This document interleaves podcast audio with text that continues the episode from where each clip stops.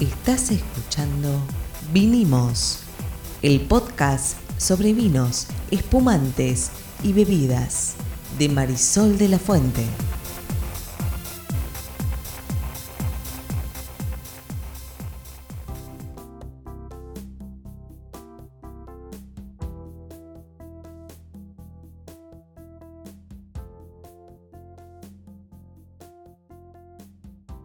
Mi nombre es Marisol de la Fuente y soy Sol Sommelier. Y yo soy Ariel Torres y soy el que hace las preguntas, el que no sabe nada de vinos, porque no sé nada de vinos.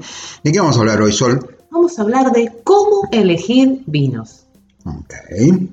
Eh, las elecciones son siempre un problema en la, en la vida humana, esto se lo decimos a nuestros lectores, sobre todo a los más jóvenes. Si encuentran difícil tomar decisiones, bueno, bienvenidos al mundo real, es así. Eh, en general las decisiones no, no, son por sí o por no, a través de lo que pasa con las entrevistas y todo eso. ¿Por dónde empezamos para elegir un vino? Primero hay que ir a algún lugar. Primero hay que ir a un lugar y ahí va a pasar esto que estás diciendo vos. Si de repente vamos a una vinoteca nos vamos a encontrar con una pared enorme llena de botellas. O lo que es peor, varias paredes. Varias paredes, claro que sí, uh -huh. también podría ser esa posibilidad. Y esta es una pregunta que yo recibo habitualmente. Eh, eh, me dicen, recomendame un Malbec que pueda comprar. Como si yo tuviera una, no sé, una bola mágica que me va a decir bueno, pero esto es qué les gusta, qué no les gusta. Está bien, es claro, vos no podés saber el gusto de los otros, pero también es un poco lo que se espera de un sommelier, está bien, es comprensible. En todo caso, no hay un Malbec. Exactamente. Tampoco hay 10. No. Si hubiera 100, todavía, pero hay en realidad miles de Malbec. Así que hay más de 3.000 etiquetas entre las que puedes elegir, lo que nos lleva a un problema. Uh -huh. ¿Cómo elegimos? ¿Cómo lo vamos a resolver este intríngulis? Bueno, haciéndonos preguntas. Creo que eso es lo más importante de todo. La ¿no? primera es cuánta guita tenemos, cuánto dinero para no. ¿Por qué la plata? ¿Por qué el bill metal siempre porque primero? Cuando, porque cuando vos ves una pared no, de no, vino. Me niego, me resisto. Está bien, pero el dinero es un definitivamente. Sí, pero no va a ser el factor que esta sommelier va a recomendar como primer factor a la hora de elegir. Está bien, pero yo les voy a dar un consejo. Cuando vayan a una vinería, vayan con plata, porque si se llevan un vino sin pagarlo, los van a acusar de hurto y tienen razón.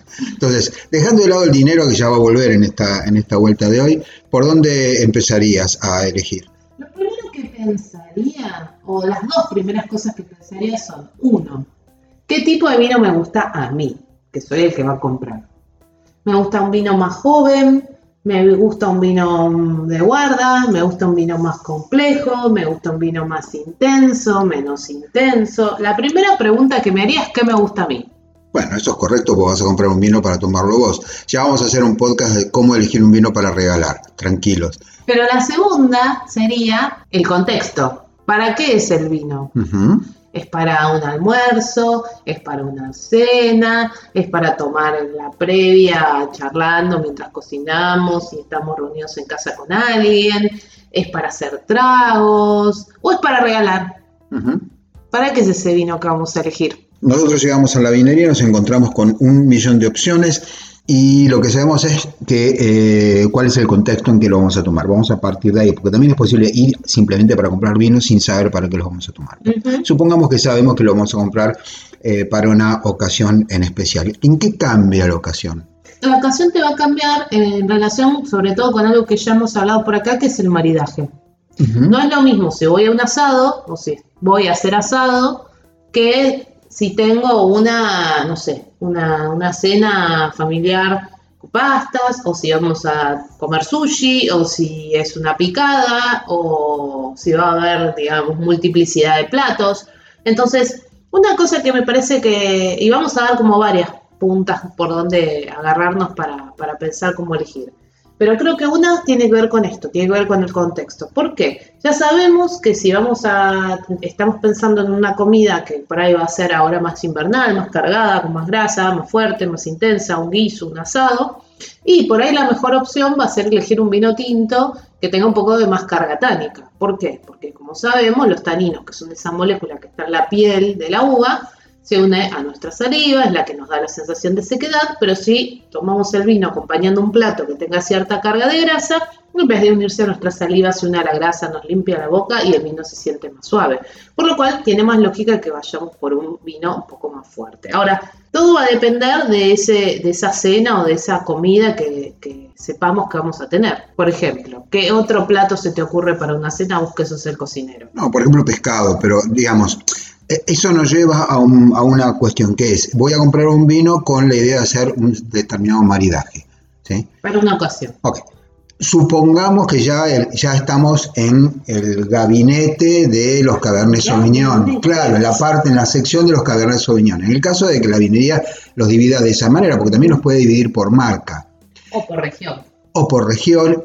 Lo primero que yo diría, antes que ninguna otra cosa, es que deberíamos conocer la vinería a la que vamos a ir. O sea, ir, visitarla, recorrerla, hablar con el que atiende, preguntarle cómo está organizado ese caos, porque en mi experiencia por lo menos, que no sé realmente, todas tienen su propio estilo, eventualmente alguna tiene una lógica, que por supuesto el que llega por primera vez queda pasmado y no la puede entender, hasta que empieza a darse cuenta de cómo está organizada. Así que una vez que sabemos más o menos cómo está organizada, podemos determinar si queríamos un Malbec, vamos a ir a la parte de los Malbecs. Ahí tenemos que empezar a escarbar un poquito más. ¿Cómo sigue? Bueno, supongamos que por ahí vos decías, lo primero que pensamos era esto de contexto, la cena, el plato, etcétera. Pero por ahí no tenemos tan claro eso y queremos comprar más vinos que nos gusten. Lo siguiente que yo haría o que pensaría al momento de elegir es, por ejemplo, qué tipo o qué varietal me gusta, ¿no? Me gustan más los Malbec, me gustan más los Cabernet, Sauvignon, Cabernet Franc, me gustan los rosados, me gustan los blancos, los Chardonnay, los Sauvignon, los Torrontés, ¿no? Trataría de ver por varietal aquellos que más me gustan. Ahora también, otra forma de pensarlo es elegir por regiones. Y acá me parece que en realidad yo me meto de lleno en algo que siempre recomiendo, que es leer la etiqueta. ¿Qué leería en una etiqueta para ubicarme de qué tipo de vino es y entender si me va a gustar o no me va a gustar? Varietal sería la primera variable. Segunda variable, región.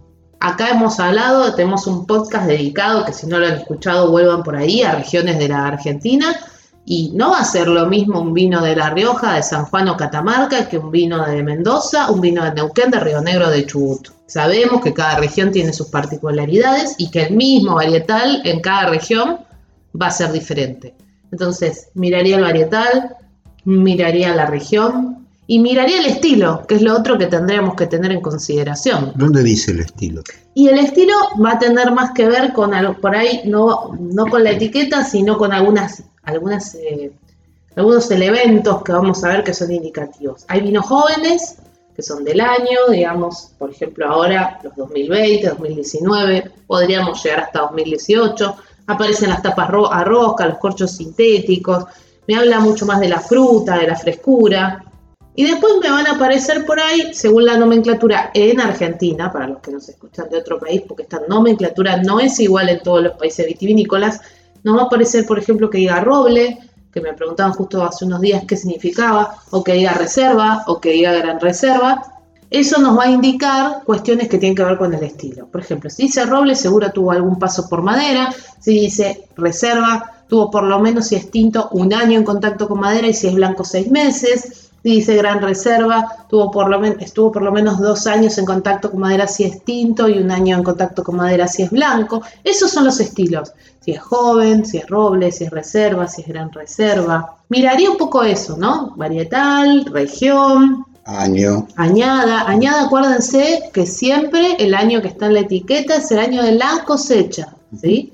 Y después también miraría o trataría de reconocer eh, la identificación geográfica, el lugar de procedencia. Lo otro que hay que llevar, además de dinero, a una eh, vinería, aunque Marisol diga que el dinero no, el dinero es necesario, es tiempo. O sea, la vinería no es un lugar al que eh, pasás rápido, excepto por supuesto que seas conocida o conocido de la persona que atiende, que ya más o menos te conozca, que, le puedas decir, mira, estoy corriendo, voy a un asado, dame tres vinos tal y tal, en este rango de dinero, ya está. Pero digamos, no es, no es comida rápida, no es fast food una, una vinería. Una vinería es un lugar como una librería, como una disquería, donde hay que ir, hay que mirar, hay que estudiar, hay que reflexionar un poquito, hay que tomar algunas decisiones, así que no, no vayan apurados, porque no es el mejor negocio del mundo.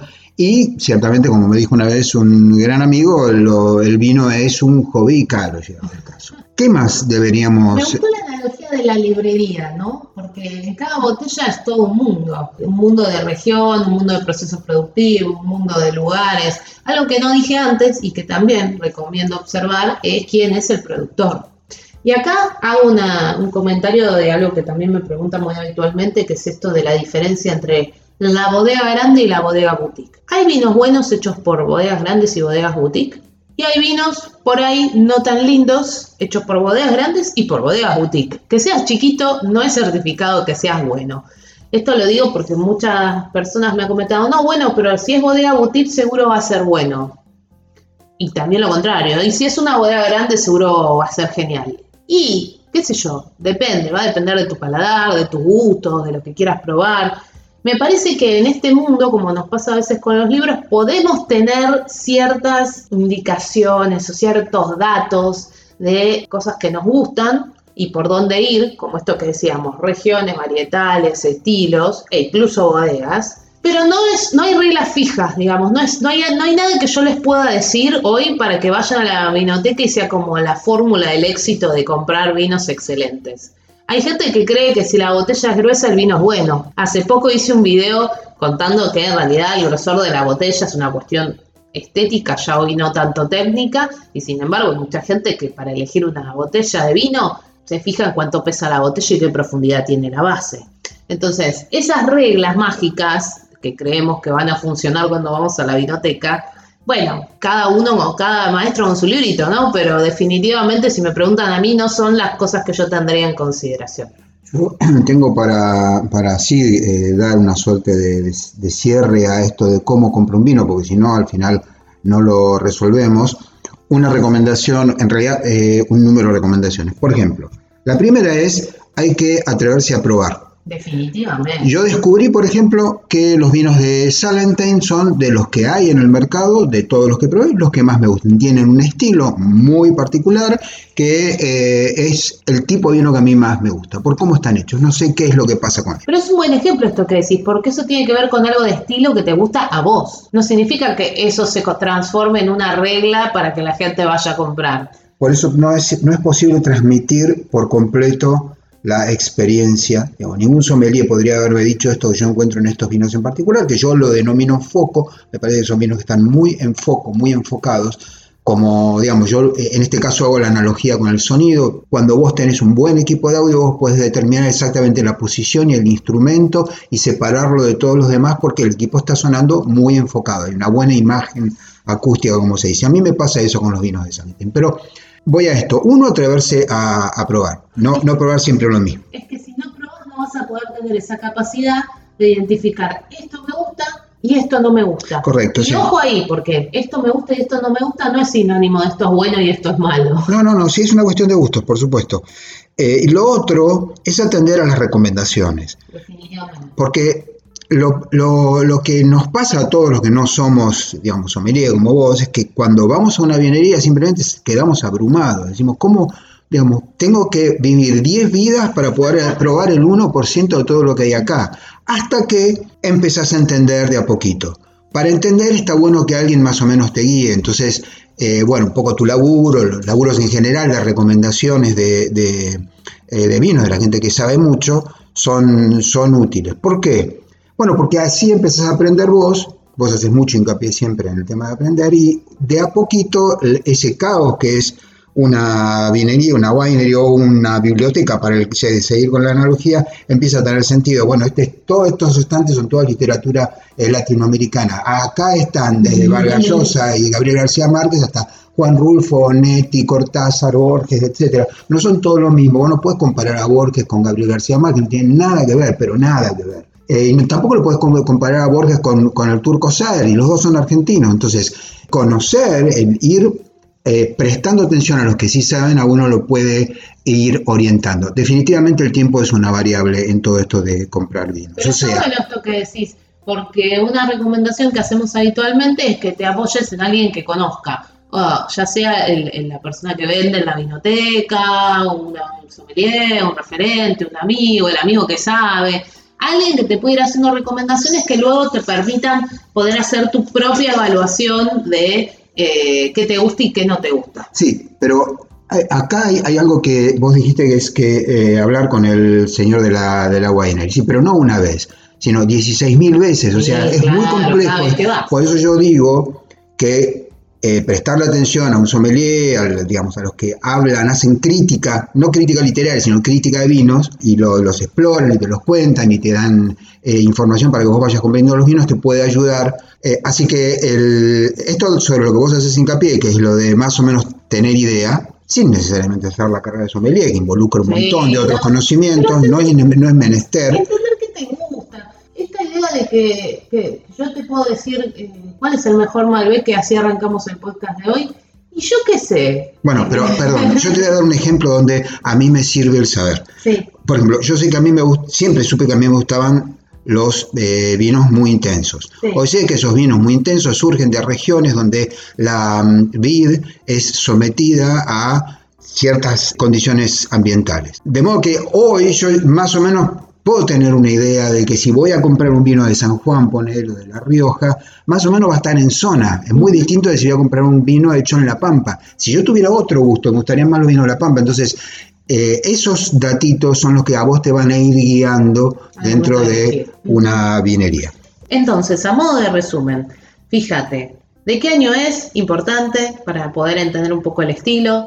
Fíjate si es algún varietal en particular o si es un blend, dependiendo de lo que te guste. Fíjate la región, fíjate la bodega, lee un poquito la contraetiqueta para entender el proceso productivo y con esa información más el contexto en el que vas a tomar esa bebida, seguramente vas a encontrar la mejor forma de elegir el vino adecuado que estás buscando. Te va a llevar tiempo, pero siempre vamos a estar acá para ayudarte. Esto se llama... Vinimos. Esto se llama Vinimos. Nos vemos en el próximo podcast.